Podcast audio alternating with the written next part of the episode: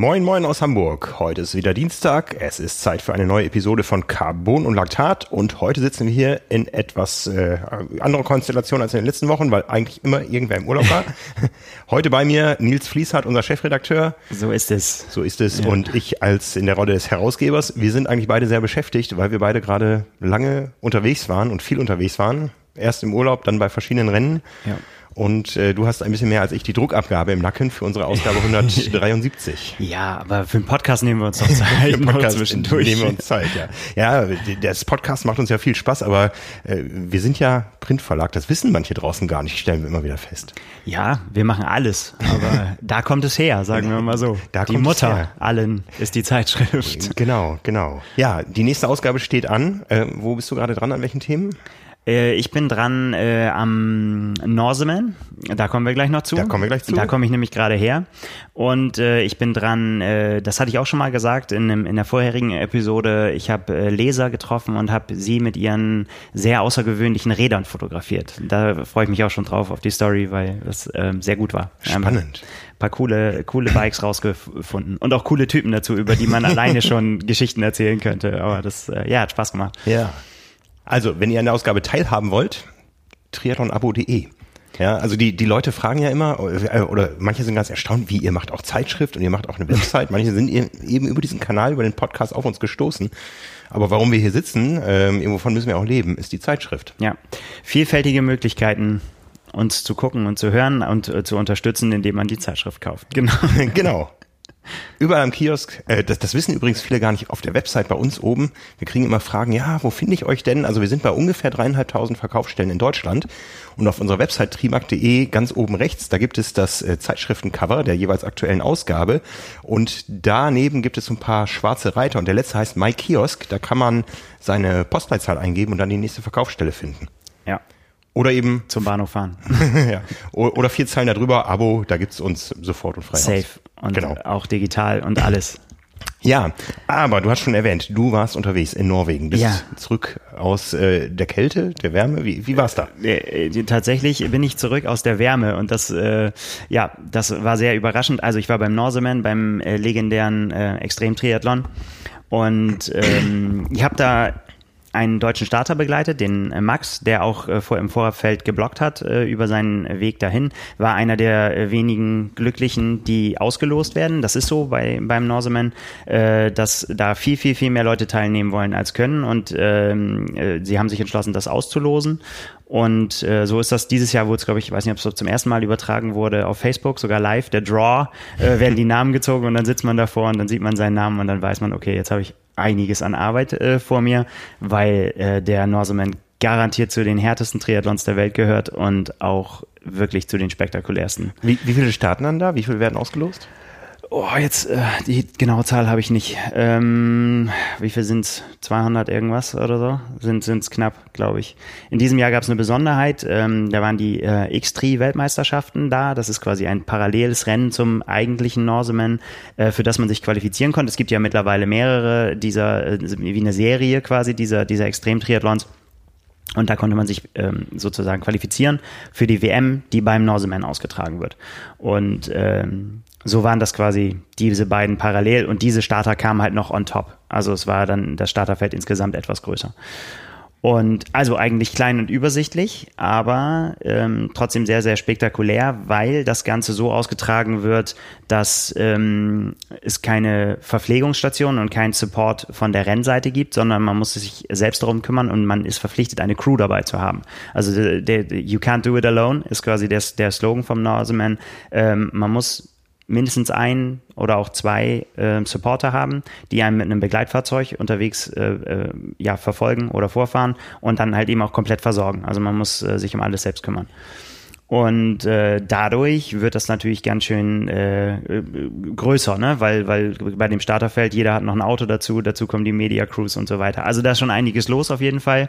Und äh, ja, ich weiß nicht, ähm, wie weit Norseman ein Begriff ist für alle, aber es gibt äh, eben seit ein paar Jahren und es ähm, zeichnet sich dadurch aus, dass man ähm, das Schwimmen in einem Fjord macht, der normalerweise, muss ich sagen, extrem kalt ist, dann eben eine sehr, sehr anspruchsvolle Radstrecke hat mit ähm, über 4000 Höhenmetern. Alles Langdistanz, Original Hawaii. Alles Langdistanz, Langdistanzstrecken. Genau. Mhm. Und äh, der Marathon ähm, führt äh, am Anfang ein bisschen wellig und dann sehr, sehr steil bergauf und sehr, sehr lange bergauf. Und dann äh, mündet schließlich auf dem Gaustetoppen ein, ein, äh, ein Berg, ein Stein, ein riesiger Steinhaufen auf über 1800 Metern, den man, klar, man ist eher auf Meereshöhe gestartet. Oh ja. Ne? Mhm. Und man muss dann irgendwann, muss man halt da dann ganz hoch. Und dieser äh, Aufstieg ist so besonders, weil er halt eben total durch Geröll führt und dann eben oben an diesem Turm, an diesem legendären Turm äh, oben ankommt. Und äh, ja, es ist mehr oder weniger, also bei den allermeisten, dann eine Wanderung, eine ultraharte, weil richtig laufen kann man da nicht mehr, wenn man nicht gerade eine Gemse ist. Und äh, das sehr spektakuläre an der Geschichte ist, dass nur 160, die ersten 160 Starter da oben rauf dürfen und das sogenannte Black Finish erreichen, nämlich das schwarze, begehrte Finisher-T-Shirt bekommen. Darum geht es im Prinzip, dass man das bekommt. Wer danach kommt, muss abbiegen und äh, kann auch das Rennen noch weiter zu Ende bringen. Also er ist dann nicht raus, aber ab bei Kilometer 32,5 der Marathonstrecke wird halt ausgesiebt und die ersten 160 dürfen auf den Berg und die anderen müssen abbiegen. Und diese Tatsache zieht sich halt durch das komplette Rennen, weil es ist vollkommen egal, wie gut du bist, es ist vollkommen egal, wie schnell du bist, äh, wie viel Zeit du gebraucht hast. Es ist, zählt alles nicht, es zählt nur die Platzierung. Ja, also da, da, können, da, können noch so gute Zeiten irgendwie unterwegs sein und, und es ist alles egal. Du musst unter den ersten 160 sein, wenn du darauf willst. Oh, da spielen sich Dramen ab. Da spielen sich wirklich Dramen ab. Du warst dabei. Ja, ich war dabei. Ich habe mit der ähm, mit der Kamera, wie gesagt, äh, den Max Rauer begleitet von, äh, von Anfang bis Ende. Und äh, ja, ich muss sagen, das Rennen ist so spektakulär, wie man es aus, also wie, kann man auch mal googeln, es gibt, die machen sehr gute Filme, muss man sagen, jedes Jahr über ihre Rennen gibt äh, es gibt sehr gute Aufnahmen auf YouTube ähm, und genau so spektakulär, wie das ist, ähm, genau so ist es auch. Also wirklich, ja, mir fehlen so ein bisschen die Worte. Ich weiß gar nicht, wo ich anfangen soll äh, zu erzählen. Ähm, es ist, äh, es, es geht halt los mit diesem, mit diesem Mythos, dass man eben von der Fähre oder beziehungsweise ja, man äh, das Rennen startet, indem man mit einer Fähre vom, von der Wechselzone in den Fjord reinfährt und von da aus dann äh, hinten aus der Klappe ins Wasser springen muss und dann zur Startlinie schwimmen und von da aus beginnt das Schwimmen.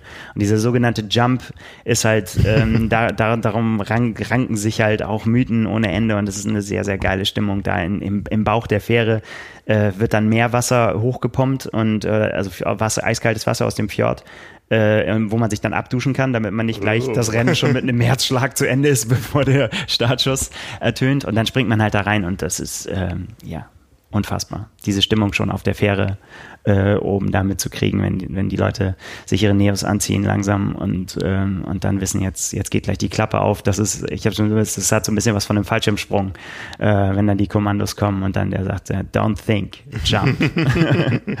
und äh, ja, und dann geht's los.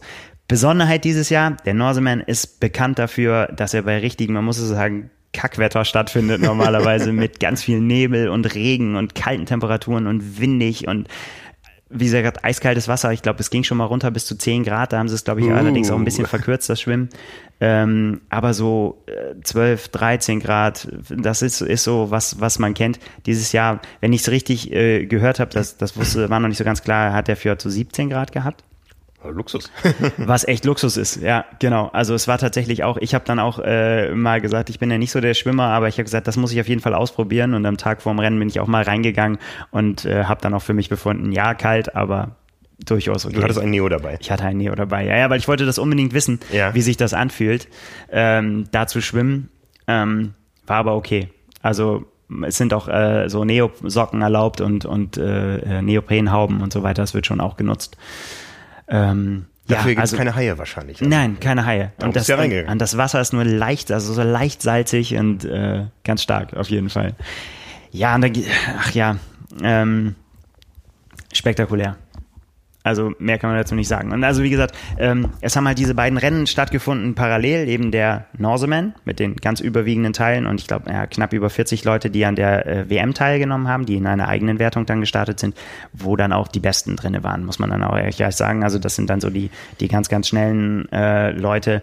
Und äh, da habe ich ehrlich gesagt nichts von mitbekommen von dem Rennen, weil ich natürlich irgendwo dahinter war und die unfassbar schnell sind. Also der, der Sieger ist knapp unter 10 geblieben und ähm, richtig, richtig gute Leute hinten raus, die normalerweise bei richtigen Triathlons, wo man sagt, die machen sehr respektable Zeiten, die brauchen dann schnell mal 13, 14, 15, 16 Stunden dafür. Mhm. Ähm, und das ist eine Riesenplackerei, ja. Ja, bei den, äh, äh und das kann man, um das zu, äh, zu sagen, Weltmeister ist geworden Hans-Christian äh, Tungsvik, ich glaube, ich habe es, hoffe, ich habe es richtig ausgesprochen, der sich in einem ultra knappen Finish gegen Alan Hoff da durchgesetzt hat. Das ist so, so der Seriensieger, der ist so Spezialist für diese ganzen, der hat auch Lofoten-Triathlon schon gewonnen und auch beim Norseman-Triathlon schon gewonnen und der, der ist da Spezialist für diese Extremgeschichten. Ein echter und, Wikinger. Ja, der hat, ja, der hat das ganze Rennen geführt und irgendwie 200 Meter vom Ziel, glaube ich, äh, wurde dann quasi überholt an, auf den letzten, auf den letzten Metern oben vor dem oh. Gipfel. Aber ähm, äh, große Sportsmänner, also keine Enttäuschung und nichts, weil die beide wissen, nee, das ist, ist, äh, da ist dann einfach einfach leer und der eine hat dann einfach den, den besseren Willen gehabt, irgendwie so. Und bei den Frauen, die schnellste Frau war Lucy Gossage. Die kennt man ja nur. Ja, genau. Und die macht ja auch gern solche Sachen. Die, die hat auch ähm, Spaß dran. Ähm, ja, das hat halt vorne stattgefunden, ne? kurz unter 10. Und äh, das, ach, das, das muss auch äh, spektakulär gewesen sein. Aber gut, äh, ist an mir vorbeigegangen, weil, wie ich gesagt, wie hinten drinne war. Ähm, und ja, die, die, die Faszination, die ich dann tatsächlich da gesehen habe, ist halt dieser Kampf um die Platzierung. Also jeder, also da, da fährt man ja nicht hin äh, und macht das alles und nimmt das auf sich. Das ist ja auch ein riesen Kostenfaktor und so weiter, um zu sagen, so ja, ich will das jetzt mal mitmachen und äh, dann hole ich mir das weiße T-Shirt, ich habe eh keine Chance. Ich glaube, vielleicht gibt es die auch, aber ich glaube, die allermeisten, die das machen wollen, die sehen sich dann auch gedanklich oben auf dem Gauster toppen. Aber um das zu erreichen, ähm, da muss wirklich alles passen. Da muss wirklich, und da, da muss man Sachen äh, mit sich selbst ausmachen. unten an der Laufstrecke sieht man immer schon, wo man hin. Das ist so surreal. Man guckt da wirklich hoch und denkt so, das kann gar nicht sein, dass da oben das Ziel ist. Das ist so extrem weit weg, da musst du einen Tag Urlaub nehmen, wenn du da oben hin willst. Und, äh, und du weißt aber irgendwie im Inneren, irgendwie muss ich da hin. Aber wenn, wenn, du, wenn das im Kopf, glaube ich, stattfindet, dann hast du schon verloren. Du musst da Stück für Stück immer weitergehen und dann, ähm, ja, und es ist halt so, dass wenn man aus der Wechselzone rauskommt, aus der zweiten Wechselzone, dass man, äh, dass da so eine Klapptafel hängt und du genau siehst, an welcher Position du gerade bist. Ja, und dann weißt du genau, entweder muss ich jetzt noch welche einholen mhm. oder äh, es ist knapp und wenn mich jetzt einer überholt, dann wird's für mich wieder eng, ne? Und da bin ich vielleicht, falle ich vielleicht wieder raus. Und so zieht sich der erste Marathon. Es ist nur, es geht nur darum, ähm, also man kann gar nicht sagen, ja, ich, ich laufe jetzt hier meine Zeit und so weiter. Das bringt dir alles nichts. Wenn du, wenn du auf 161, 162, 163 bist, weißt du, du musst die da vorne einholen. Es, ist, es, ist, äh, es geht kein Weg dran vorbei. Weißt du, nix irgendwie mit Rolling Start oder irgendwie, mhm, äh, ja, mhm. der ist in einer anderen Altersklasse oder Männer und Frauen, spielt alles keine Rolle. Die ersten 160, die da oben sind, gehen zum Gipfel. Und diese Cut-Off ist bei, wie gesagt, bei 32,5 Kilometer nach dem berüchtigten Zombie Hill, der einfach so heißt, weil man wenn man da ankommt, sieht man einfach auch aus wie ein Zombie, weil da ist einfach nichts mehr, fast nichts mehr mit Laufen. Also fast keiner läuft mehr, alle gehen, aber alle gucken auch trotzdem, ist da jetzt noch jemand vor mir, wenn ich jetzt nur ein paar Schritte mache? Dann kann ich vielleicht zwei, drei Leute noch einholen. Also, das sind Platzierungen. Dann kommt auf einmal einer von hinten, den hast du den ganzen Tag nicht gesehen. Und dann äh, sagst du, wo kommt der denn jetzt auf einmal her? War halt ein guter Läufer offensichtlich. Mhm. Zack, wieder ein Platz verloren. Und dann musst du rechnen und rechnen und rechnen. Ähm, und dann ähm, habe ich mich so ein bisschen oben aufgehalten und dann, wie gesagt, an dem, äh, an dem Cut-Off bei 32,5, da steht die Renndirektorin. Und auch da gibt's wieder eine Klapptafel und man muss durch so ein Pavillon durch und äh, die schüttelt dann den Leuten die Hand und sagt irgendwie, du hast es geschafft, congratulations. Weil von da aus ähm, ist es eigentlich noch so weit, dass du den Cut-Off, also der Cut-Off liegt bei, der insgesamt Cut-Off liegt bei 16 Stunden 30. Okay. Ähm, und das musst du halt schon irgendwie schaffen. Also ja. du kannst dich dann nicht schlafen legen danach. Irgendwie nee, nee. So. Also du musst schon weitermachen, aber die Zeit ist so, dass, dass normalerweise geht da nichts mehr schief. Also die, die haben es auch, glaube ich, alle geschafft, die, die dann da vorbeigekommen sind. Ähm, Ja, aber irgendwann kommt dann der Punkt, an dem die Klapptafel mit der 161 umgeklappt wird. Und äh, da muss ich echt sagen, also das, das ist so emotional, dass mir auch jetzt echt schon wieder fast die Tränen Oh, kommen, wenn ich daran denke. Die, die, die, die Supporter wussten es schon, die haben es halt gesehen, die standen dann oben seine Crew oder einer aus der Crew. Und äh, von einer wurde begleitet und dann kam der da hochgelaufen und er wusste das noch nicht. Vielleicht hat er es geahnt, aber so gut zählen ist auch echt schwierig da unterwegs unter Sauerstoffnot. Und dann, äh, dann kommt er da hoch und die ganze Crew heulte schon. Boah. Das ist echt so. äh, du denkst so, nein. Das waren, da waren irgendwie 13 Stunden irgendwas um. Und die arme Sau muss abbiegen dann, echt. Oh. Das ist, ähm, Drama. ja. Aber der, der hat es wirklich echt, er hat es gut, äh, gut genommen, also wirklich auch wie ein Sportsmann hat genickt. Sie hat ihm das nochmal erklärt. Wir können nur eine bestimmte Anzahl Leute da hochlassen, das wird zu voll. Äh, das sind die Regeln. Komm ins Ziel, sei stolz darauf, was du erreicht hast. Also es ist ja keine Schande, dann zu sagen, ich, ich habe hier nur, ich bin, Ja. ich bin White Finisher. Du bist Finisher bei einem der härtesten Triathlons der Welt. Du bist halt nicht ganz hochgekommen. Und das macht halt auch so besonders, ne? Das ist wirklich ja, Creme de la Creme, ne? Also wer es da hochgeschafft hat, der, das ist unfassbare Quälerei.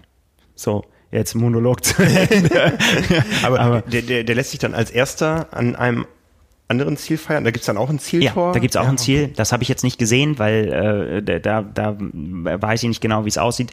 Ähm, aber das führt dann Richtung, da gibt's ein Hotel, äh, so wo, wo dann danach alles stattfindet. Am nächsten Tag gibt's die große äh, Zeremonie und ähm, da ist das White Finish. Also da kriegen die Leute dann ihr weißes T-Shirt und auch das wird gebührend gefeiert und auch das gehört einfach dazu. Ja, ähm, wie gesagt, und die Creme de la Creme geht nach oben und darf sich da übers Geröll kämpfen. Die letzten zehn Kilometer sind dann noch wie viel Höhenmeter?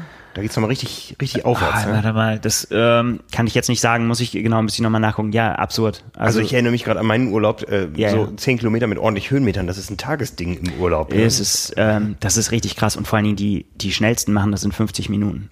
Und Oh. so das letzte Stück, ähm, ausgerechnet die letzten, das letzte, die letzten zwei Kilometer, glaube ich, sind die steilsten. Und äh, da brauchen die ganz schnellen, haben 15 Minuten gebraucht und da sind aber locker Leute, die da über eine Stunde für, für brauchen, noch für nur, Oh. nur für dieses letzte Stück noch. Ja, Weil Du Wahnsinn. musst wie so eine Gemse von Stein zu Stein. Da ist auch nichts. Nachher gibt es so ein bisschen Weg und dann die ganz am Schluss gibt es so grobe Stufen, ne, wo man, wo es so reingehauen ist. Und die sind aber auch alle unterschiedlich hoch und manchmal so, so einen halben Meter. Ich stelle mir das vor, wenn du den ganzen Tag in hast, dann muss allein so eine Stufe zu bewältigen, ist schon so eine Qual. Ja, ich stelle mir gerade dich als Gemse vor mit dem dicken Fotorucksack. du musst ja auch hochgekommen sein. Äh, Ich bin, äh, ich habe den äh, einfacheren Weg gewählt. Ähm. Nein, es gibt, äh, es gibt im Inneren des Berges gibt es eine ganz rumpelige alte Bahn irgendwie von 1959 oder so, ähm, die quasi durch einen Tunnel einen da hochfährt. Und die habe ich genommen. Aus Sicherheitsgründen. Nicht, dass ich den Anschluss verliere. Nee, genau. Und äh, da kann man hochfahren. Und ich bin dann aber von oben runtergelaufen nochmal. Also nicht kom komplett, aber habe mir das dann noch ein, äh, ein Stück gegeben, um das halt nochmal äh, dann auf, aufsaugen zu können. Ja. Und äh, ja. Jetzt Also, denke ich noch mehr darüber nach, was, was man aus so einem Rennen wohl machen muss. Also ja, jetzt kein äh, Geheimnis, ich habe das schon immer überall rumgezählt. Das war immer schon so meine Traumvorstellung, dass ich da irgendwann mal hinfahre. Jetzt bin ich da mal hingefahren. Natürlich äh, spielt man mit dem Gedanken irgendwie so, gibt's, soll man mal irgendwie an der Verlosung teilnehmen, soll man einfach es mal wagen. Ja, und ich habe es heute Morgen, glaube ich, hab ich dir schon gesagt, mittlerweile ärgere ich mich, dass ich äh, dass ich nicht einfach schon viel früher gemacht habe, dass ich gesagt habe, einfach verlosen und dann und dann Gas geben. Ich meine, klar ist, da muss man richtig, richtig fit hinfahren. Im Moment bin ich es nicht, deswegen ärgere ich mich halt irgendwie. Ähm, ja, hätte man vielleicht machen sollen, als man jünger war. Aber ja, wa- was sind das für Athleten, die da starten? Ist das so alle Altersklassen gemischt? Ja, total. Also ähm, auch äh, sehr inter, also es sind ganz viele Norweger. Die haben, wenn ich es richtig weiß, auch eine Art Vorrecht. Also es werden nicht alle Plätze verlost, sondern es gibt so ein Norwegen-Kontingent. Ähm, und dann wird es aber international. Ganze welche Chinesen, Mexikaner habe ich gesehen, Amerikaner, äh, wenige Deutsche, ähm, Italiener, also ganz Europa und aber auch wirklich äh, drüber hinaus. Also sehr, sehr, sehr international.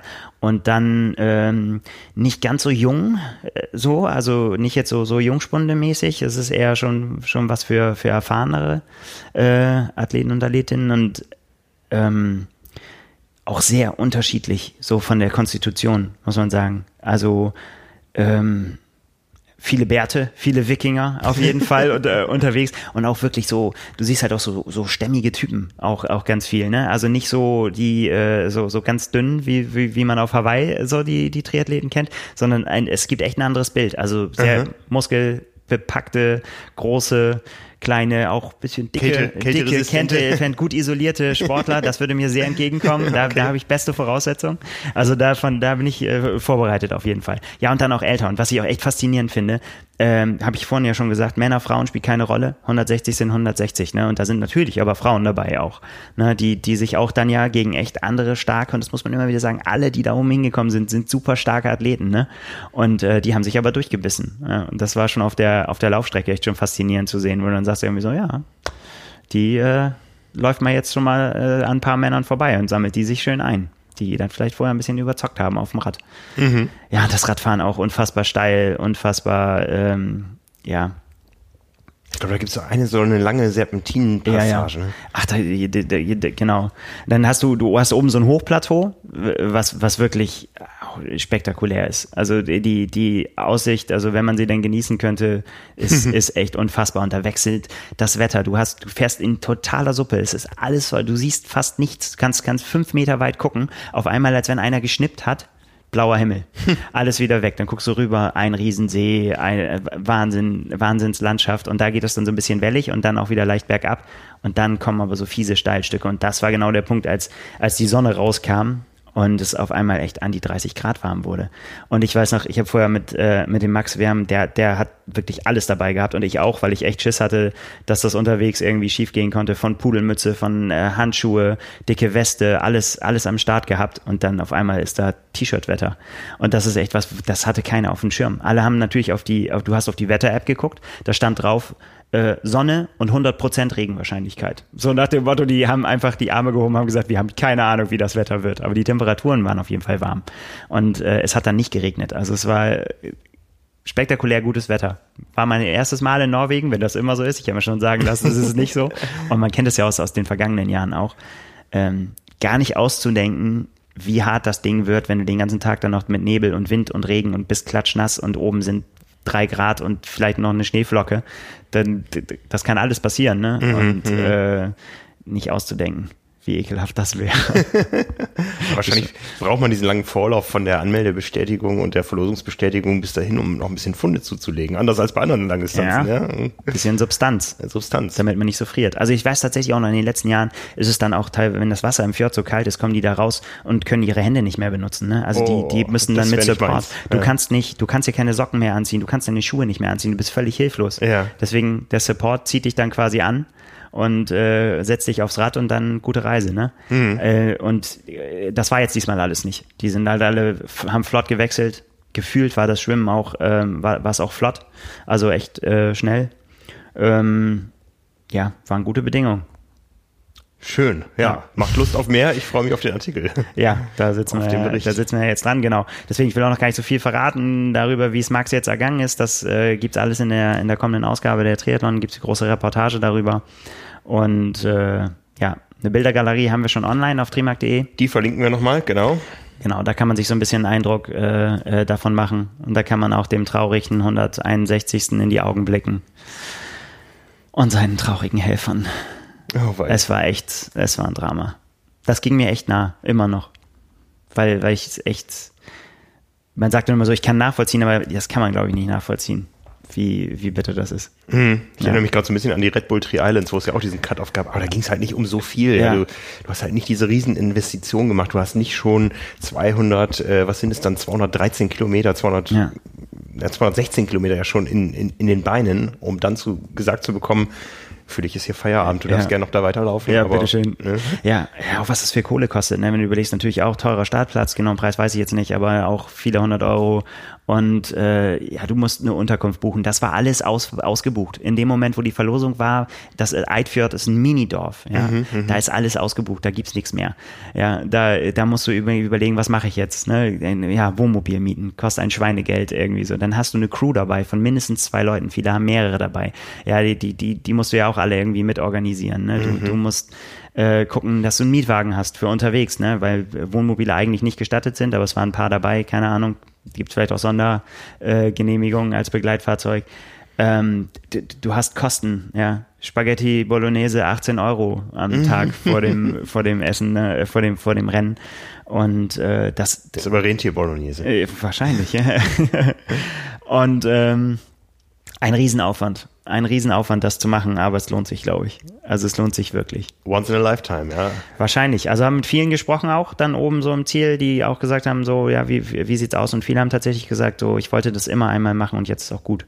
Also mhm. nicht, nicht, weil es so irgendwie so, das mache ich nie wieder, weil das irgendwie so, so, sondern nach dem Motto, es reicht ja auch. Warum soll man das noch ein zweites Mal machen? Warum sollte man sich diesem Stress, diesem Platzierungsstress da nochmal aussetzen? Also, ähm, ja, das ist tatsächlich so.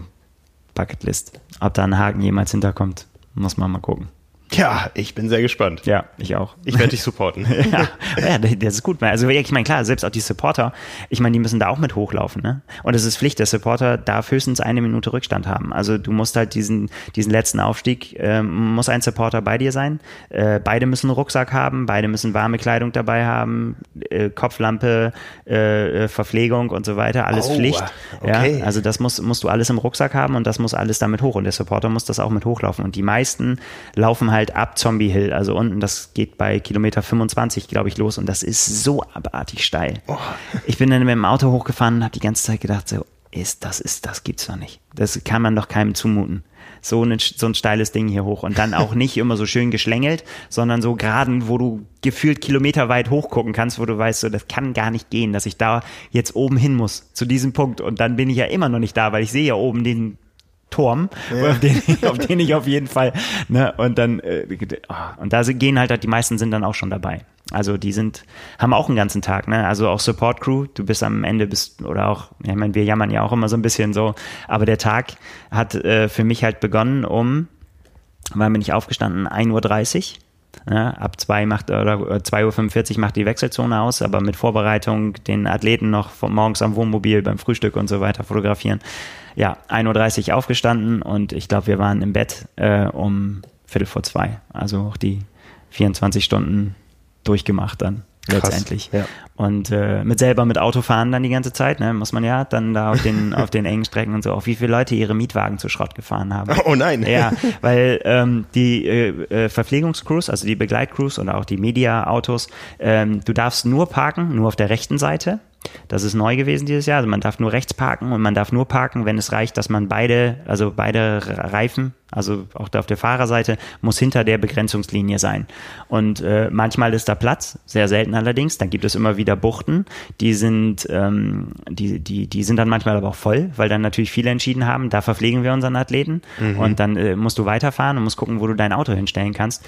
Und äh, dann gehen manche, dann denken irgendwie so, ja, ich fahre da eben in die Wiese und dann ist da aber gar keine Wiese, sondern Graben und dann geht's halt echt bergab mit fast umkippende Lieferwagen und so. Wir haben viel gesehen. Also da oh. haben einige Kreditkarten geglüht, glaube ich, irgendwie bei der Übergabe des Autos. Und dann ist auch das Rennen vorbei. Stell dir mal vor, das, dein Athlet ist irgendwie gut dabei und dann musst du den äh, irgendwie signalisieren, ja, sorry, du musst, kannst leider nicht weiter, wir haben das Auto zu Schrott gefahren.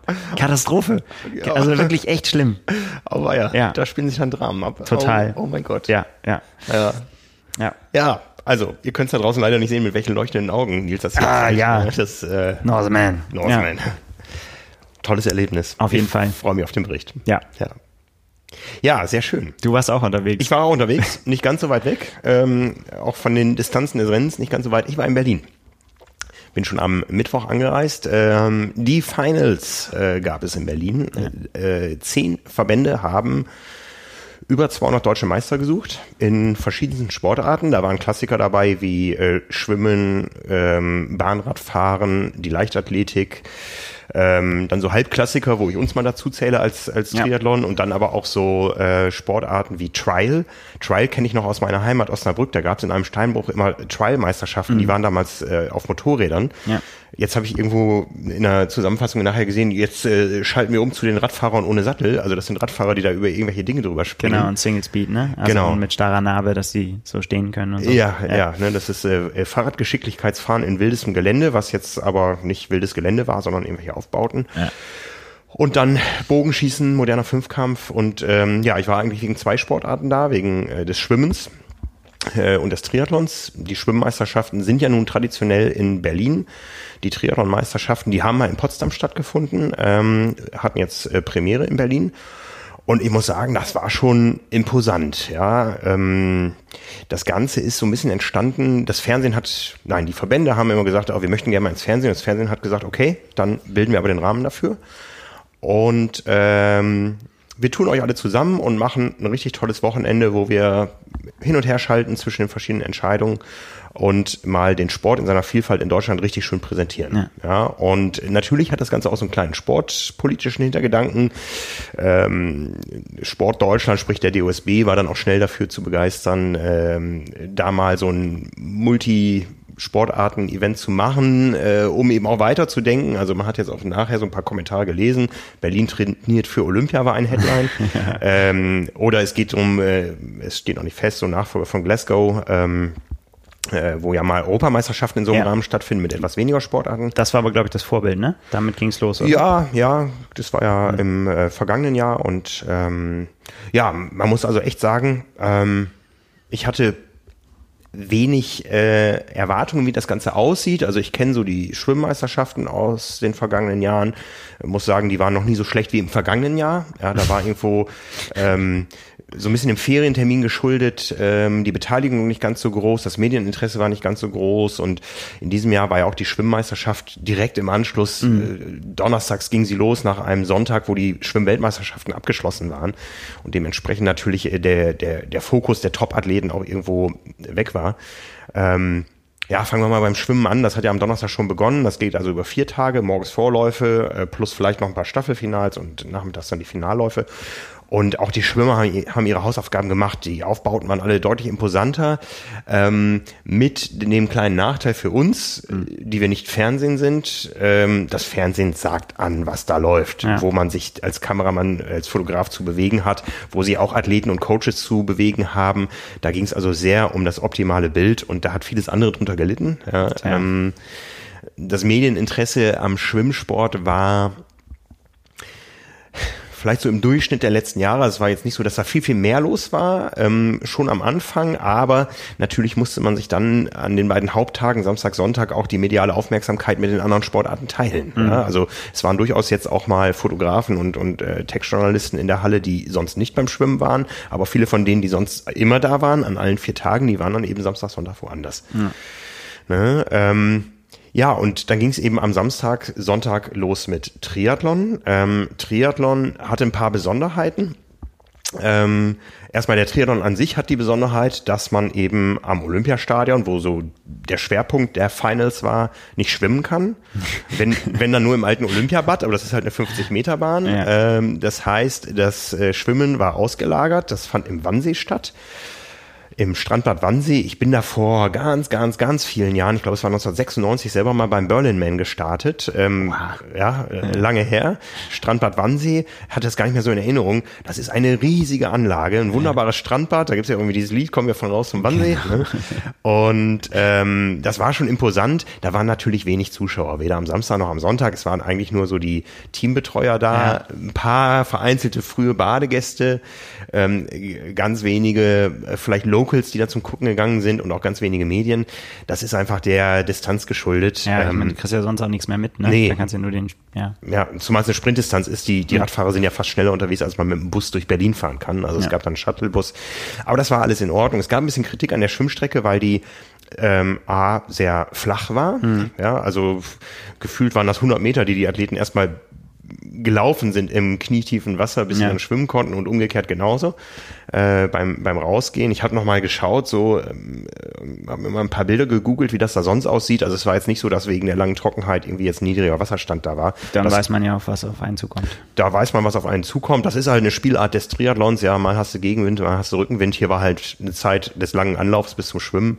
Ähm, was man so aus den Athletenkreisen gehört hat, war dann eben auch die Schwimmstrecke bis zur ersten Boje äh, nicht so lang. Es waren 750 Meter Schwimmen. Das war so ein Bojen Halbkreis, der da gesteckt war und ähm, ja, da ging es an der ersten Boje sehr, sehr, sehr, sehr ruppig zu. Ich habe da ein Video von gesehen. Ne? ja. Unfassbar. Ja, ich habe ich hab nichts mitgekriegt, ne, weil ich äh, in Norwegen unterwegs war, aber jetzt im, im Nachgang, ja. Ja. Ja, ruppig ist ein schönes Wort dafür. Ja, das Ganze bei einer sehr hohen Leistungsdichte. Ja. 60 Frauen, 80 Männer waren letztendlich am Start. Ähm, und äh, ja, gab auf jeden Fall spektakuläre Bilder. Ja, also spektakuläres Setting, da dieses äh, Wannseebad ähm, gegenüber gelegen, äh, das Haus der Wannsee-Konferenz, äh, einem mhm. der übelsten Kapitel der deutschen Geschichte, wo damals so der Holocaust organisiert wurde in einer, in einer Konferenz und ähm, ja, ähm, der Wannsee äh, liegt an einem Steilhang, kann man fast sagen, also ja. Wannseebad. Das heißt, nach dem Schwimmen ging es dann über 80 Treppenstufen hoch.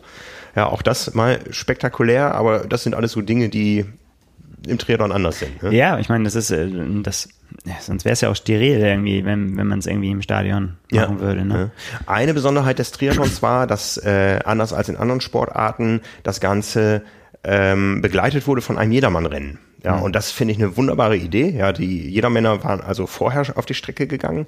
Ähm, mit zwei verschiedenen Formaten, eins eher breitensportlich, eins eher dann äh, so als Sprint-Triathlon äh, Samstag und Sonntag. Und die waren dann eben alle schon, schon weg. Die waren dann auch im Stadion. Und ich, ich war am ersten Tag morgens tatsächlich im Zielstadion und habe äh, nur diese Riesentribünen gesehen, gesehen und gedacht, boah, imposant, aber hoffentlich werden die voll.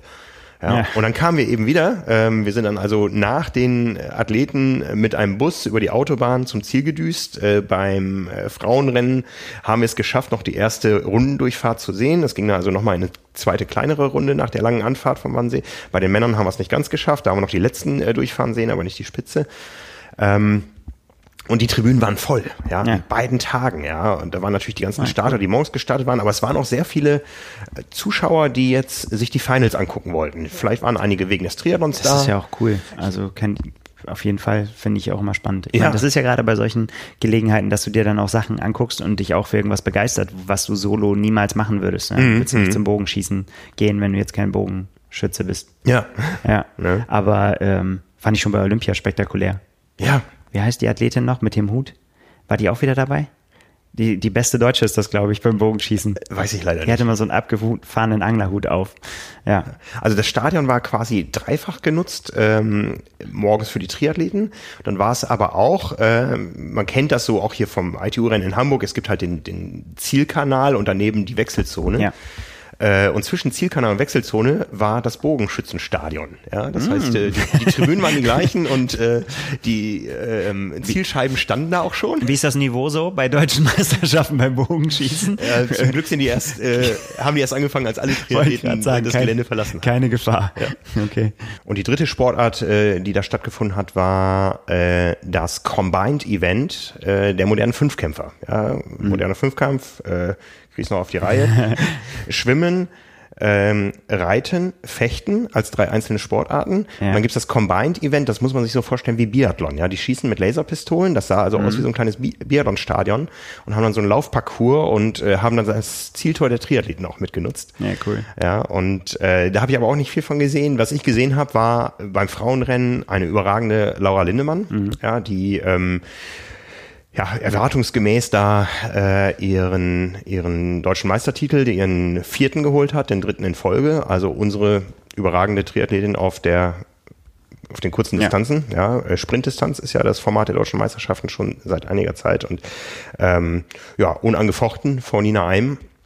Ähm, ja, schönes Rennen. Ne? Ähm, eine Siegerin, die sich vielleicht bei diesem Publikum hätte ein bisschen offensichtlicher freuen dürfen. Ja, das war so ein bisschen steril, dieser Zieleinlauf. Das war so wirklich so ein bisschen wie Pflichterfüllung, aber die hat ja auch ein bisschen Stress. Die musste danach gleich ihre Koffer packen, weil sie jetzt schon in Japan ist. Ja, ja. Ähm, die Triathleten bereiten sich vor auf das große Olympiatest-Event, äh, wo man ja auch mit dem zwölften Platz sicher qualifiziert ist für die Spiele im kommenden Jahr. Wichtiges Ding, ja. Genau. Ja, und bei den Männern mh, auch wieder imposante Kulisse. Es war nicht mehr ganz so sonnig wie am Tag vorher. Ähm, absolutes Gemetzel beim Schwimmen. Mhm. Ja, äh, aber vor diesem Gemetzel ähm, passierte noch das, äh, was ich so ein bisschen als als Schwachpunkt der ganzen Veranstaltung sehe.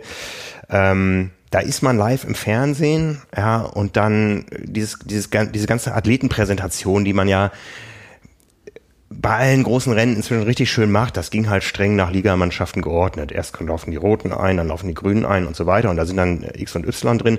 Und das war eben so das, was wir auch im Vorfeld äh, so ein bisschen in Frage gestellt haben. Ähm, äh, zwei, zwei Dinge. Ähm, einerseits ähm, äh, die internationale Beteiligung, ja, weil natürlich viele Mannschaften, äh, vor allem die starken Mannschaften, auch ähm, mit entsprechender Finanzkraft sich internationale Athleten einkaufen. Das musst du vielleicht noch einmal kurz erklären, ja. warum da überhaupt Mannschaften an den Start gehen. Genau, also ähm, es war große Freude im letzten Jahr. Es heißt, äh, wir machen die Finals und die deutschen Meisterschaften im Triathlon sind Bestandteil der Finals. Und dann begab es sich aber, dass ähm, der Triathlon-Bundesliga ein Abschlussrennen fehlte, weil äh, der Ironman 73 auf Rügen nicht mehr stattfand. Ja, und dann hieß es auf einmal, ja, äh, das Abschlussrennen wird dann äh, im Rahmen der Finals ausgetragen. Und äh, dann ging es natürlich los mit der Kritik. Ja, ähm, welche Athleten dürfen starten, dürfen nur Liga-Athleten starten. Es gab dann jetzt ein paar Wildcards, aber ja. ähm, es hatte nicht mehr so den Charakter einer deutschen Meisterschaft. Zumal ja wir auch wissen, die, die Lobby der Triathlon-Bundesliga ist richtig stark, ja, und die werden da schon ihr Ding durchziehen. Und so ist es dann auch gekommen, ja. Also anstatt da mal die Top-Athleten, die deutschen Top-Triathleten auch vom Start, vor dem Start würdig zu präsentieren und das sind die Favoriten, gab es also diesen Einlauf nach Ligamannschaften. Es sind insgesamt 16 Fünfer-Teams am Start und dann kamen mhm. noch ein paar Einzelathleten dazu dazu. Ähm, und äh, die Top-Athleten verteilen sich über diese ganzen Teams. Ähm, auch ein Patrick Lange war ja dabei. Ähm, als als Ironman-Weltmeister äh, hat er sich zurück zu seinen Wurzeln bekannt äh, und ist für äh, den DSW Darmstadt da ins Rennen gegangen. Und äh, ja, so, so, so sah es halt beim Start eindrucksvoll aus. Immer Vierer-Blocks bei den Frauen oder Fünfer-Blocks bei den Männern in den jeweiligen Farben. Zugekleistert mit Sponsoren bis zum geht nicht mehr. Also wir haben da teilweise zehn verschiedene Sponsoren auf den Trikots gezählt. Ja. Ähm, äh, inklusive eines Caps, wo noch ein Sponsor drauf war und einer Trinkflasche, die man noch in die Kamera hielt. Also das ist schon, da geht es anscheinend auch um viel für diese Vereine. Ähm, aber das schwebt halt über allem. Äh, ja, ist es jetzt, ist es jetzt die deutsche Triathlon-Meisterschaft auf der Sprintdistanz oder ist es Bundesliga? Auch das Zielbanner, da stand dann drauf Triathlon-Bundesliga Berlin, nichts von deutscher Meister. Und es kam dann so, wie es viele befürchtet hatten, dass eben auch nicht ein Deutscher das Zielbanner hochreißen durfte, sondern äh, der Südafrikaner mhm. Richard Murray. Ähm, es war nichtsdestotrotz ein spektakuläres Rennen und ich finde auch ähm, dass das Fernsehen das sehr gut aufgenommen hat, dass es eben um die deutsche Meisterschaft äh, ging. Äh, Daniel Unger hat das ganze ja live kommentiert hm. ähm, und äh, die Kritik kam ja auch von den Fernsehleuten im Vorfeld. Wir müssen jetzt irgendwo diese internationalen Starter hier mit kommunizieren, aber es geht bei den Finals um die deutsche Meisterschaft und ähm, ich gehöre ja auch zu den großen Kritikern dieses Formats. Ich glaube einfach, dass man jetzt die Chance gehabt hätte, das, was man über die vergangenen Jahre versäumt hat, ähm, der deutschen Meisterschaft wieder einen Stellenwert zu geben. Aber gehen wir erstmal noch auf das, auf das sportliche Geschehen ein. Ähm, äh, beim, beim Schwimmen hat sich äh, Wilhelm Hirschheißer, glaube ich, abgesetzt als, als einziger. Ähm, Jonas Schomburg gleich dicht auf den Fersen. Ja. Man weiß, er kann gut schwimmen. Und wenn er so gut schwimmt, dann ist er auch auf dem Rad vorne dabei. Ähm, nach dem Radfahren äh, oder beim Radfahren gab es dann zwei Gruppen. Ja, eine vorneweg mit ein paar Favoriten drin. In der zweiten andere Favoriten, da war zum Beispiel Richard Murray drin, der es nicht geschafft hat, den äh, Sprung zur Spitze zu schaffen. Aber auch ein Patrick Lange, der Tempo gemacht hat. Hm, ja, okay. Der sich also, er war auch hinterher ganz stolz drauf. Ich habe mal richtig gezeigt, ich habe da Tempo gemacht und es war ein richtig cooles Radfahren, hat Spaß gemacht. Ja. Warum hat er das überhaupt gemacht? Also Berlin? Ja. Fernsehpräsenz. Einmal ja. sich zeigen. Weil äh, das ist ja so ein klassischer Fall, da kann man ja eigentlich fast nur verlieren als, äh, als Hawaii-Champ, oder? Weil ich mein, Vielleicht auch nur gewinnen, ja? Weil, ja, ne? wie man sehen will am Ende, ja, ne? ne? So, also, haters gonna hate. Die sagen dann halt irgendwie, äh, da war richtig auf die Fresse gekriegt. Ja, so. Ja. Er hat gesagt, ich möchte dem Sport was zurückgeben, ja, und das natürlich bei dieser Fernsehpräsenz nochmal vor Hawaii jetzt, vor Nizza und Hawaii.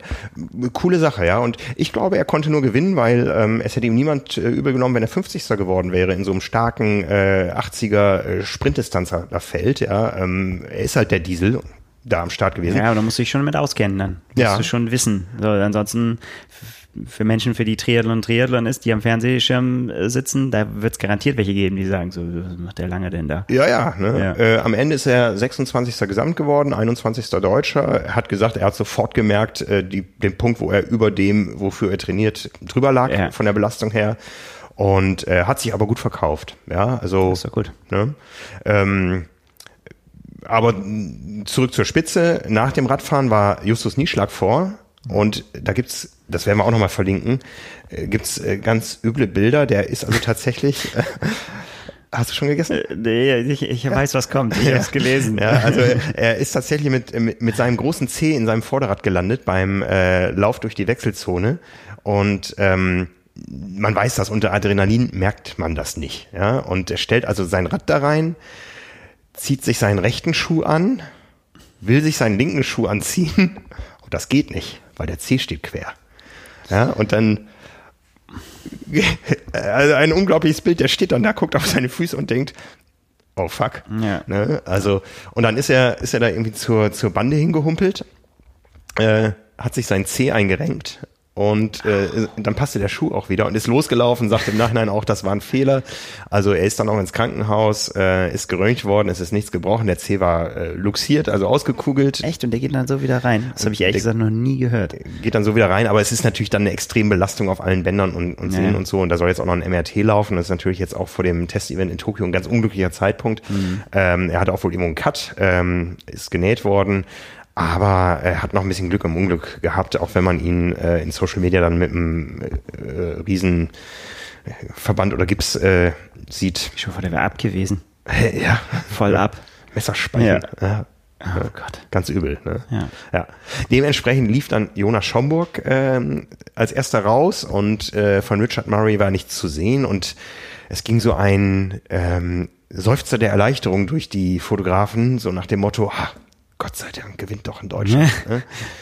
Ja, es kam dann aber anders. Ähm, Richard Murray ist aus der zweiten äh, äh, Gruppe dann noch kurz vor Justus Nieschlag, der dann ja. nach Murray das Rennen kurz aufgenommen hat, aber ist dann aus der, aus der zweiten Gruppe als erster rausgelaufen. Ähm, auch Joao Silva aus Portugal und die beiden haben das Rennen dann tatsächlich gemacht. Ja, äh, Murray war nach drei Kilometern, würde ich sagen, vorne dran und ähm, ja, hat das Rennen dann klar für sich entschieden. Ähm, auch der Silver ist noch vorbeigegangen und dann ging es eben um das Rennen um die deutsche Meisterschaft. Äh, ein, ein ganz spannendes Duell zwischen äh, Jonas Schomburg und ähm, äh, Valentin Werns. Mhm die sich dann äh, anfingen zu belauern, ja, auch geguckt haben, kommt da noch wer? Da kam auch Maximilian äh, Schwetz von hinten, aber den haben sie auf Abstand halten können und dann ging es eben auf einen äh, knallharten Sprint auf der Zielgeraden und jeder, der mal wirklich sprinten musste, das ist ja so, Triathlon machst du für dich als Breitensportler und äh, teilst dir deine Kräfte gut ein und äh, ich glaube, das kann man sich nicht vorstellen, wie das äh, wehtun muss, da nochmal so einen Sprint hinzulegen. Mhm. Da, ja, ja. Das, das ist halt, ich meine, wer Kurzdistanz macht, der ja. Augen auf bei der Berufswahl. Ja. Da weiß man, dass das öfter mal vorkommen kann. Ne? Ja, und unfassbar muss das sein. Ja, Willensstärke. Ja, Willensstärke. Ne? Valentin Werns zieht das Ding eben durch. Ja, ist dann also für seinen einen Verein in seiner Ligamannschaft unterwegs, für seinen anderen Verein in der Wertung der deutschen Meisterschaft. Und ja, ich sag mal, das, das, es, es war ein tolles Spektakel, es war tolle Werbung für den Triathlonsport, aber ich bleib bei meiner Meinung, ähm, eine deutsche Meisterschaft ähm, muss eine deutsche Meisterschaft sein, primär. Da muss dann auch mal alles andere ähm, hinten anstehen. Es gab auch viel Kritik, wie gesagt, von uns, vom Fernsehen, von anderen Triathlon-Medien im Vorfeld. Übrigens, es waren keine anderen Triathlon-Medien da. Ja, es war das Fernsehen da, es war, ähm, es waren die Agenturen da. Aber das zeigt auch diesen Stellenwert einer deutschen Meisterschaft. Ich weiß noch früher, da waren deutsche Meisterschaften, die waren ein, ein Jahreshöhepunkt. Das ist ja komplett wegerodiert mhm. über die vergangenen Jahre. Wir waren das einzige Triathlon-Medium, was wirklich da war. Ja, nicht mal, nicht mal das DTU-Verbandsblatt war da. Es war einfach nichts ich, ich glaube, man musste das dieses Jahr so machen. Wir wissen auch, die, die Triathlon-Bundesliga ist A, Sport auf allerhöchstem Niveau. Ja, das ist ja auch spektakulär. Ja. Das ist ja, ist ja gar nichts dagegen einzuwenden. Ja. Also ganz im Gegenteil. Ne? Das ist ja das, wo man sich eigentlich äh, fragt, wenn man das im Fernsehen zeigt, wenn man das geil aufbereitet mit, mit coolen Kameras und so weiter, dann ist das ja mega interessant. Also ich, ich glaube, so es oder so, viel, live ja auch, total. Ja, ja. ich glaube, es wäre viel, viel interessanter, wenn es wirklich um die Athleten, um die Heroes gehen würde und nicht um eine Platzziffer-Addition, wo am Ende wieder das EJ-Team Buschhütten gewinnt, wie schon seit, ich glaube, 2011 oder 2012 durchgehend, mehr, ja, ich glaube, durchgehend bei Männern und Frauen. Ja, also das ist, ist schwierig. Ähm, das, das ist so, unter Triathlon versteht man was anderes und die, dieses künstliche Format ähm, da jetzt reinzutragen, das hat wie gesagt auch zu Kritik vom Fernsehen, von Triathlon-Medien, äh, von uns, äh, auch von anderen Verbänden geführt. Ja, die Schwimmer wollten das, konnten das überhaupt nicht verstehen, was die Triathleten da tun. Mhm. Ja.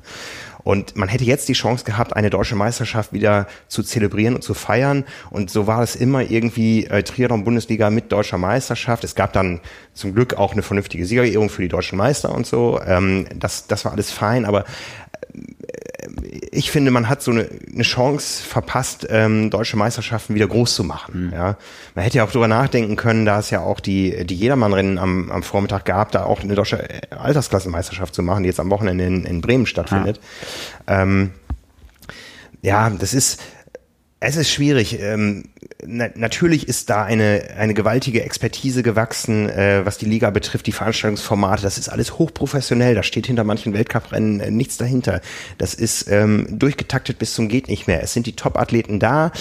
Aber dieser Charakter ähm, des Triathlons, äh, der wird immer so ein bisschen in den Hintergrund äh, gerückt und ähm, letztendlich findet ja auch eine Abstimmung mit den Füßen statt. Ja, äh, die Medien kommen da nicht hin. Es sind lokale Medien, die darüber berichten. Wenn wir darüber berichten über Liga-Ergebnisse, dann wissen wir alle, und äh, das hören wir auch von anderen Triathlon-Medien, das wird ja nicht geklickt, es wird ja nicht gelesen, es wird ja nicht konsumiert, mhm. ne? weil es einfach so immer das Gleiche ist und, und die eigentlichen Helden nicht wirklich zelebriert werden, weil es immer mehr, weil es immer eher um die Mannschaften gibt und da ja auch dieses das Bayern München des Triathlons, die machen einen guten Job für sich gesehen da in, ja. in Buschütten. Ähm, äh, sie dominieren das seit Jahren, aber ähm, dadurch entsteht natürlich eine absolute Zweiklassengesellschaft und die macht es dann eben auch für alle anderen uninteressant. Ne?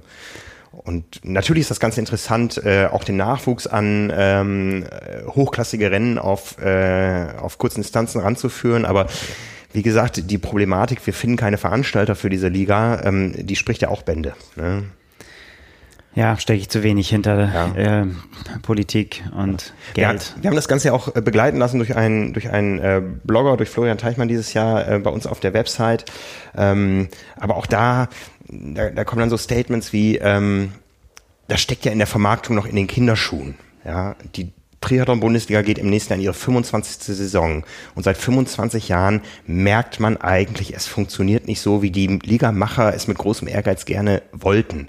Und da muss man sich als Verband dann wirklich mal die Frage stellen, ist, kann diese Liga der einzige Weg sein, wie wir in diesem Lande die Kurzdistanz promoten. Mhm. Ja, die Top-Athleten natürlich, die starten im, im, äh, auf internationaler Ebene. Ähm, auch da hat es ja zu einer Inflation der Rennen geführt. Wir haben, wir haben viele Weltcups, wir haben mhm. die äh, WTS mit acht Rennen. Da ist natürlich der Wettkampfkalender auch enorm schmal, wo noch Möglichkeiten sind. Der deutsche Sommer ist kürzer als der in, äh, auf den Bermudas und in Abu Dhabi, wo die WTS-Rennen stattfinden.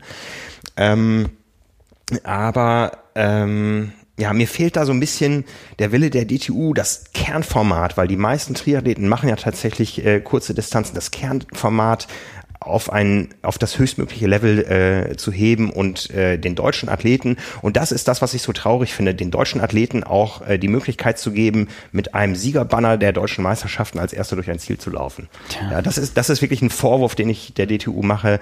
Ähm, da ist eigentlich müsste man sich bei Valentin Werns entschuldigen. Wow. Okay, ja. ne? Ich meine, er hat ein geniales Rennen gemacht, aber so ein bisschen, äh, so ein bisschen, er hätte so verdient gehabt, äh, da wirklich als erster durchs Ziel zu laufen. Ne? Und ähm, ja. Wie sehen das denn die Athleten? Ähm, manche Athleten sehen es so hinter vorgehaltener Hand. Ähm, aber wie ich schon sagte, die, die Lobby der Liga ist verdammt stark. Da gibt's diese ganzen Teamchefs, äh, die sind sich alle untereinander einig. Ähm, ähm, die glauben, sie machen das bestmögliche Produkt für den Triathlon-Sport, aber sind auch wenig zugänglich. Ja, ich habe diese Diskussion schon vor zehn Jahren geführt, wo ich gesagt habe, hey, es funktioniert ja nicht so richtig. Ja, weder wir noch unsere Zielgruppe noch andere Medien überregional mhm. springen drauf an. Da war ja immer so die Ambition, das muss in der Sportschau kommen und so weiter. Aber äh, man ist da so so weit von äh, entfernt und es ist so ein Stillstand der öffentlichen Wahrnehmung, nicht der Organisation und nicht ja. der Leistungsfähigkeit. Das ist alles unbestritten, das ist grandios. Aber diese öffentliche Wahrnehmung der Triathlon-Bundesliga wird nicht besser, so dass man sich wirklich als Verband fragen muss, ähm, wie gehen wir mit dem äh, schnellen, äh, spektakulären Triathlon auf den kurzen Distanzen in Zukunft um? Kann die Liga das einzige sein? Hm. Ja. Ja, ja. ist ein ganz schönes Fass. Es ist, es ist ein ja. Riesenfass, ja, es ist ein Riesenfass und es lässt sich auch nicht von heute auf morgen äh, lösen. Ich glaube, mit Berlin hätte man ähm, andere Akzente setzen können, ja, ähm, aber ich sehe auch, das Ganze hat gut funktioniert. Es war Werbung für den Triathlon-Sport. Ähm, mit eben ein paar Makeln, ähm, die einfach in der Struktur des Ganzen liegen. Mhm. Ja, wo ich, wo ich als als Triathlon-Fan, der ich ja bekennenderweise auch bin, wo ich ähm, ein bisschen traurig bin, dass man da nicht mehr rausgeholt hat, weil wie gesagt, dieses Liga-Format außerhalb der Ligaszene wenige Leute kickt. Ja. Ja. Wir sind gespannt, ja. Ähm, ja. Ich sag alle Jahre wieder, ich bin offen für alle Diskussionen.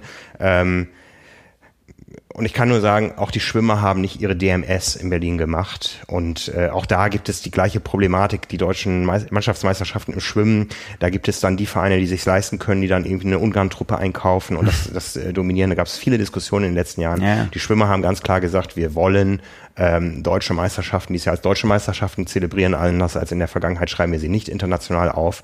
Und ähm, ja, auch da, da hat man dann wieder andere Problematiken. Da hast du dann die Topstars, die gerade verwöhnt sind, die gerade von der WM kommen, ja. für die das ein Pflichtprogramm ist und Florian Wellbrock als, als Weltmeister 1500 ja. Meter verzieht keine Miene nach dem Zielanschlag und ver, versteht es so wenig, ähm, dass er jetzt auch mit in der Verantwortung ist, äh, diesen Sport attraktiv darzustellen und auch sich attraktiv darzustellen, potenzielle Sponsoren und so.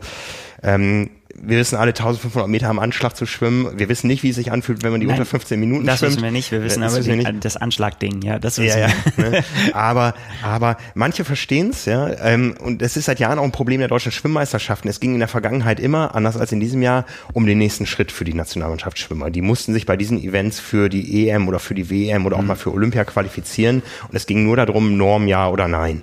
Der Titel ist relativ irrelevant. Und jetzt Du hast wieder gesehen, es freuen sich die, die überraschenden Titel holen, auch gegen die Arrivierten, ja, die ihren Höhepunkt gerade hatten. Ja. Ähm, jemand, der jetzt bei der WM war und dann noch eine DM schwimmen muss und die mit klarem Vorsprung gewinnt, der freut sich nicht. Und das ist schade. Ja, ja, das ist tatsächlich schade, weil, also, es ist ja unabhängig davon, aber gut. Ja. Letztendlich kann das ja jeder für sich selbst entscheiden, ob er sich freut oder nicht. Äh, gibt ja auch genügend Beispiele auf der, auf anderen Distanzen, ja. wo man auch so oder so reagieren kann. Ne? Ja, ja gibt das sogar, ich meine, bei den Age-Groupern, ich meine, wie viele laufen da durchs Ziel und ärgern sich irgendwie, machen erstmal die Uhr aus, gucken nach unten und sind, äh, sind genervt von ihrer Zeit, anstatt einfach mal ja. ein bisschen mehr Spaß. Aber Spaß, um Spaß geht es bei denen natürlich nicht, da, das ist deren, deren Leben und so. Ja, ja, ja. Äh, ja schwierig. Ja. Ich meine, ja, also letztendlich, ich merke auch, dass eine große Befindlichkeit auch auch auch äh, aus aus aus aus dem ganzen Liga-Wesen äh, uns gegenüber und umgekehrt wir sind offen für Gespräche, wir wollen ja alle nur das Beste für den Sport. Ne? Und ja. vielleicht, vielleicht tut sich jetzt mal was, ja. Ähm, man muss letztendlich sagen, ähm, eine, eine so große Bühne hatte der Kurzdistanz-Triathlon-Sport auf nationaler, nationaler Ebene ähm, echt nie und das war schon spektakulär. Ja? Mhm. Also dieses Stadion, ähm, äh, ich kenne die Stadien von, von Weltmeisterschaften, von Olympischen Spielen. Das war schon auf allerhöchstem Niveau, ja, das ja, muss man sagen. Das war ja. ähm, echt äh, und das Ganze live im Fernsehen. Also ja, ähm, wir hoffen auf eine Neuauflage der Finals, wo auch immer sie stattfinden. Ja, im nächsten Jahr wird es wahrscheinlich schwierig, weil alle Verbände unterschiedliche Quali-Zyklen haben für mhm. die Olympischen Spiele und ich weiß nicht, ob das äh, eine gute Idee wäre, das Ganze nach den Olympischen Spielen noch zu machen. Irgendwie vielleicht so wie Welcome Back, unsere Helden. Kann auch funktionieren. Ne? Ja. Ich kann mich äh, daran, äh, das äh, knüpft jetzt eigentlich so ein bisschen an das nächste Thema an, was wir haben. Ich kann mich an das äh, erste Rennen von Jan Ulrich erinnern, als er damals in äh, 2003 äh, überragend nicht gewonnen hat, aber mit äh, Bianchi-Team halt ganz, ganz, ganz so knapp wie nie Zweiter wurde. Als äh, der hat seinen ersten Auftritt, als er wieder in Deutschland war, bei der Nacht von Hannover gegeben. Ein äh, eigentlich unbedeutendes Also das wird jetzt aber ein kleines Kriterium, was auch Tradition hat und immer schon gut besucht war. Da äh, haben angeblich an dem haben über 100.000 Leute an der Strecke gestanden, in mhm. Fünferreihen, um mhm. Jan Ulrich zu sehen. Ne? Das war für den eigentlich sportlich auch unbedeutend, aber ne, das ist das genau oder so, ne? Von einem großen Event wiederkommen und dann den Hype mitnehmen, die, die Leute noch einmal glücklich machen, dass man sich gezeigt hat, so. Ja, ja. Die, für die Fans. Ja. Ja. Ja, du erwähntest Jan Ulrich ja. Radsport und Doping und jetzt schließen sich die Kreise zum Triathlon. Ja. Wir haben einen neuen Dopingfall, der eifrig diskutiert wird in der Szene. Ja, beginnen wir erstmal mit den Fakten. Es geht um einen äh, 24-jährigen Österreicher, äh, der in Österreich auch anders als in Deutschland äh, eigentlich gleich namentlich auch von der, den Anti-Doping-Behörden erwähnt wird. Mhm. Es geht um Florian Lienhardt, der ähm, zweimal Staatsmeister war im äh, Cross-Triathlon, ähm, verschiedene Rennen äh, gewonnen hat, also kein ganz unbedeutender Athlet, ähm, der in diesem Jahr wiederum bei den österreichischen Staatsmeisterschaften im Cross-Triathlon, bei einem anderen Triathlon, der einen Monat später stattgefunden hat, ist, oder einen halben Monat, es geht um zwei Rennen am 25. Mai und am 9. Juni, zweimal mit äh, einer positiven EPO-Probe, also, also einer positiven Dopingprobe ja. auf die Substanz Erythropoietin aufgefallen ist. Ja, also das die Ausdauersportdroge Nummer eins, ja, die eben zur Mehrproduktion roter Blutkörperchen führt und damit eben einer besseren Sauerstofftransportfähigkeit des äh, Bluts mit allen Risiken und Nebenwirkungen, die das natürlich hat. Ja, das ist hoch, hoch, hoch, hoch gefährlich. Ja, und ähm, da gibt es also diese beiden positiven Proben auf EPO aus äh, dem Mai und Juni. Und jetzt gibt es erstmal eine Entscheidung der österreichischen Anti-Doping-Rechtskommission, die gesagt hat, ähm, dieser Athlet wird jetzt erstmal suspendiert. Ja. ja. also er ist noch nicht gesperrt sonst, und so weiter, weil er sich das, das Hauptverfahren jetzt anschließt. Aber dieser Athlet ist erstmal vom Wettkampfbetrieb ausgeschlossen, weil wir einfach diese beiden positiven Proben da haben. Ja, zum Umfeld des Athleten ist äh, bekannt, äh, sein Vater war dreifacher österreichischer Staatsmeister im äh, Straßenradsport, hat dreimal bei Olympischen Spielen äh, teilgenommen, hat eine Bronzemedaille im Team ähm, bei der Zeitwahl-WM gewonnen, also Radsportfamilie. Ähm, Vater und Sohn arbeiten auch noch in der Fahrradbranche, Fahrradindustrie. Und ähm, der Athlet äh, und da gibt es jetzt einige Brücken nach Deutschland, wurde trainiert von einem ehemaligen österreichischen äh, Nationaltrainer im äh, Skisport, der ähm, in dieser ganzen Operation Aderlass, ja. sprich das Erfurter Dopinglabor oder Erfurter Dopingpraxis äh, aufgeflogen ist oder damit im Zusammenhang stand. Und äh, von Erfurt weit, nicht weit entfernt ist auch Halle. Er ist für das zweite, äh, für, für ein hallensisches, wenn ich es richtig in Erinnerung habe, ähm, äh, Team in der zweiten Triathlon-Bundesliga gestartet, die auch die zweite Triathlon-Bundesliga gewonnen hat. Tjo. Ja, das sind erstmal die erschütternden Fakten. Ne? Und jetzt geht's natürlich los. Ähm, die äh, österreichische äh, Anti-Doping-Rechtskommission hat das Ganze eben öffentlich gemacht. Das tun die per Pressemitteilung. Sehr proaktiv, anders als in Deutschland, wo das immer erstmal noch so ein bisschen ja. im Verborgenen läuft, bis dann irgendwann äh, teilweise auch, wenn es um äh, Nicht-Profis geht, auch unter Ausschluss der Namensnennung, so was zumindest in der Vergangenheit mhm. im Triathlon ähm, äh, stattfindet. Aber hier hat die äh, Rechtskommission gestern eine Pressemitteilung rausgegeben, wo eben der Athlet auch namentlich erwähnt ist. Und der hat gestern Abend dann auch auf Facebook ein Statement abgegeben. Mhm. Ja, ähm, und äh, eigentlich erhitzen sich die Gemüter jetzt an diesem Statement. ja, also letztendlich ist es das Gesamtpaket, glaube ich. Ne? Ähm, ja, wo soll man denn da anfangen? Also ich meine, wir haben das hier auch, wir haben ja auch öfter schon darüber gesprochen, über das Thema, ähm, man, man braucht jetzt nicht sonderlich überrascht sein, dass es irgendwann mal einen Triathleten trifft, ne? weil warum sollte Triathlon anders sein als andere Sportarten? Ähm, treffen ist da das falsche Wort eigentlich, weil das, äh, ne? man muss sich ja darüber freuen, dass, dass jemand äh, erwischt wird, wenn er bescheißt, um es mal so zu sagen. Und äh, ja Gott, diese, diese Dreistigkeit wundert mich eigentlich fast immer wieder. Man sagt ja eigentlich so, im, äh, bei, bei Wettkämpfen lassen sich nur die ganz Blöden erwischen. Ähm, das ist jetzt, äh, ist jetzt zweimal so, kann ich ja auch nicht beurteilen. Keine Ahnung, ich habe noch nie weder mit jemandem, der dopt, gesprochen. Ähm, zumindest, ja, also und auch nicht mit, äh, mit, mit Leuten, die das organisieren, die sagen, ja, so und so musst du es machen, damit es nicht auffällt. Ja. ja. Also die, die, erste Resonanz ist ja meistens abstreiten. Ja, ähm, ja aber das ist ja auch alles Quatsch. Also ja. ich meine, in diesem ja. Fall war es jetzt so, der ist zweimal kontrolliert worden. Er wusste ja, er hat Epo genommen. Das ist ja nicht irgendwo in der Zahnpasta drin gewesen, ja. wie wir es auch schon mal hatten, äh, sondern er wusste, er ist kontrolliert worden, nachdem er sich unerlaubte Mittel zugefügt hat. Er musste damit rechnen, dass es kommt und von daher hat er gestern gleich gestanden. Ja. Aber auch so lapidar. Ich habe einen Fehler gemacht und ich denke aber schon wieder an die Zukunft und ich arbeite mit den Behörden zusammen und ich hab, ja, tut mir leid und ich bin immer wieder da. Genau, und rückblickend würde ich es auch nicht mehr machen. Ja, ja. Ne? Da denke ich immer so, ja, was, was denn rückblickend? Mhm. Also nachdem du jetzt den ganzen Stress bekommst, würdest du das nicht mehr machen? Oder, oder ja. was, was hat so der, diese Erkenntnis geführt? Oder dass das äh, vielleicht ungesund ist? Oder dass man äh, Leute belügt und andere um, um Siege betrügt? Oder was, was, ja. was ist die Erkenntnis, dass man sagt, das würde ich jetzt nicht mehr machen? Aber vorher fand ich, es war eine gute Idee. Genau, ich war ein, genau. ein Tick zu ehrgeizig oder was hat ja, er geschrieben? Ja, ja. ja, das kann man so sagen, ja. Ja. Das kann man wohl so sagen. Ne? Und ähm, ja, letztendlich kann einem nur davor grauen, dass er wirklich wiederkommt, weil wir wissen, dass diese ganzen Diskussionen um um äh, Michael Weiß, um Lisa Hüttaler, die ja wirklich äh, eine der allergrößten Betrügerinnen in der Triathlon-Doping-Geschichte ist, ja, oder in der Triathlon-Geschichte. Die kommen wieder und die erleben danach einen Spießrutenlauf und stehen da irgendwie drüber, merken aber gar nicht, welchen Schaden sie der Sportart dadurch zufügen. Ja, und letztendlich so passiert es ja auch auf Facebook. Äh, es gibt viele Appelle, äh, so nach dem Motto, okay, ähm, wir möchten dich aber nie wiedersehen. Ja, komm bitte nicht zurück. Ja, und ja.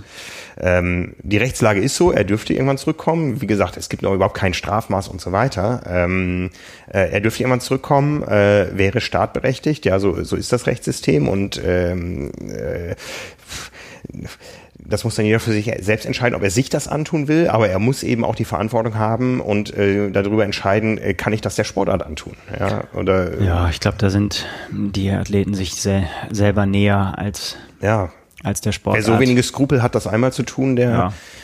der steht dann auch da drüber am Ende, meinst du? Ja. Wahrscheinlich. Also Wahrscheinlich ist es. Ich kann es mir auch nicht erklären, wie man da noch Freude dran haben kann. Mhm. Ähm, und zum, also auch da kann man wieder unterschiedlicher Meinung sein, ob es, ob man dann Athleten, die quasi bestraft wurden, die ihre Strafe abgesessen haben, die regulär wieder starten dürfen, alles mhm. okay, finde ich. Ähm, muss man auch, das sind die Regeln und an Regeln muss man sich ja, halten. Und ja. wenn die Verbände sagen, das muss so, dann, äh, dann muss man das akzeptieren.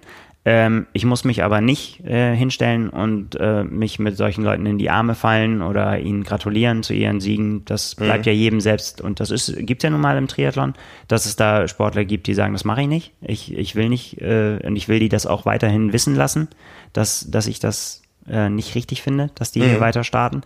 Ähm, das kann ja jedem selber. Also das aber das mir persönlich, aber das ist meine, meine eigene Meinung, ist das lieber als das, was man in der Leichtathletik zum Beispiel beobachtet hat. Ähm, ne, also bei den, äh, wann war es bei Usain Bolt, bei der letzten WM war es, ne? Oder was bei wann, wann war es, wo, wo er Zweiter geworden ist hinter Catlin?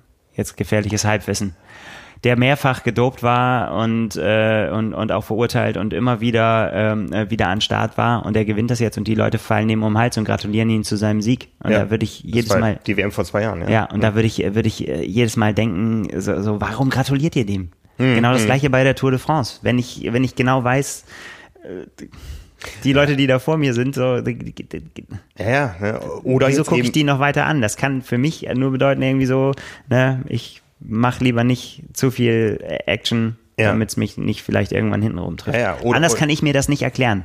Also ich kann wirklich, vielleicht bin ich da auch viel zu naiv oder so, aber wenn ich ein sauberer Athlet wäre und ich wüsste, da ist, kommt jetzt der, der mir meinen, was weiß ich, meinen zweiten Platz bei Olympia geklaut hat oder wie auch immer, mhm. weil der da hätte nicht starten dürfen. Mhm.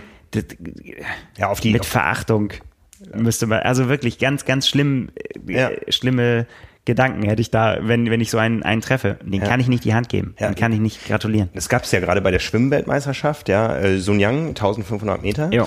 Ähm, da steht ja momentan im Raum, der soll ja ähm, eine ähm, bei einer Dopingkontrolle sollen er oder seine Bodyguards, die er offensichtlich hat, ähm, nach der Kontrolle die Flaschen mit dem Hammer zertrümmert haben. Mhm. Und das Ganze ähm, ist äh, anhängig beim äh, CAS, beim Internationalen Sportsgerichtshof in Lausanne.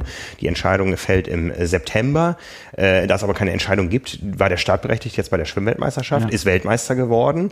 Und der zweite, McHorton, ich glaube, es war nach dem 400 Meter Rennen, der ist äh, aus Protest nicht aufs Treppchen gestiegen, hat ihm nicht äh, die Hand gegeben. Die beiden hatten auch vorher schon Querelen. Ja. ja. Ähm, und äh, hat also da quasi einen stillen Protest gegen das, gegen das, dass er überhaupt starten durfte, ähm, äh, gemacht. Vielleicht bekommt er irgendwann noch seine Goldmedaille, weil so ein Young im Nachhinein gesperrt wird wegen mhm. der Geschichte. Das weiß man aber noch nicht. Und er hat dann auch äh, es vermieden, auf gemeinsamen Zielfotos aufzutauschen und hat dadurch ein klares Zeichen gesetzt. Und der Schwimmweltverband mahnt ihn ab. Also nicht so ein Young, sondern McCorton, weil äh, der Schwimmweltverband der Auffassung ist, ähm, dass solche Meinungsäußerungen nicht Bestandteil einer offiziellen Zeremonie der Titelkämpfe sind. Man muss wissen, ähm, der Schwimmweltverband hat starke Sponsoren aus China, äh, richtet Rennen in China aus.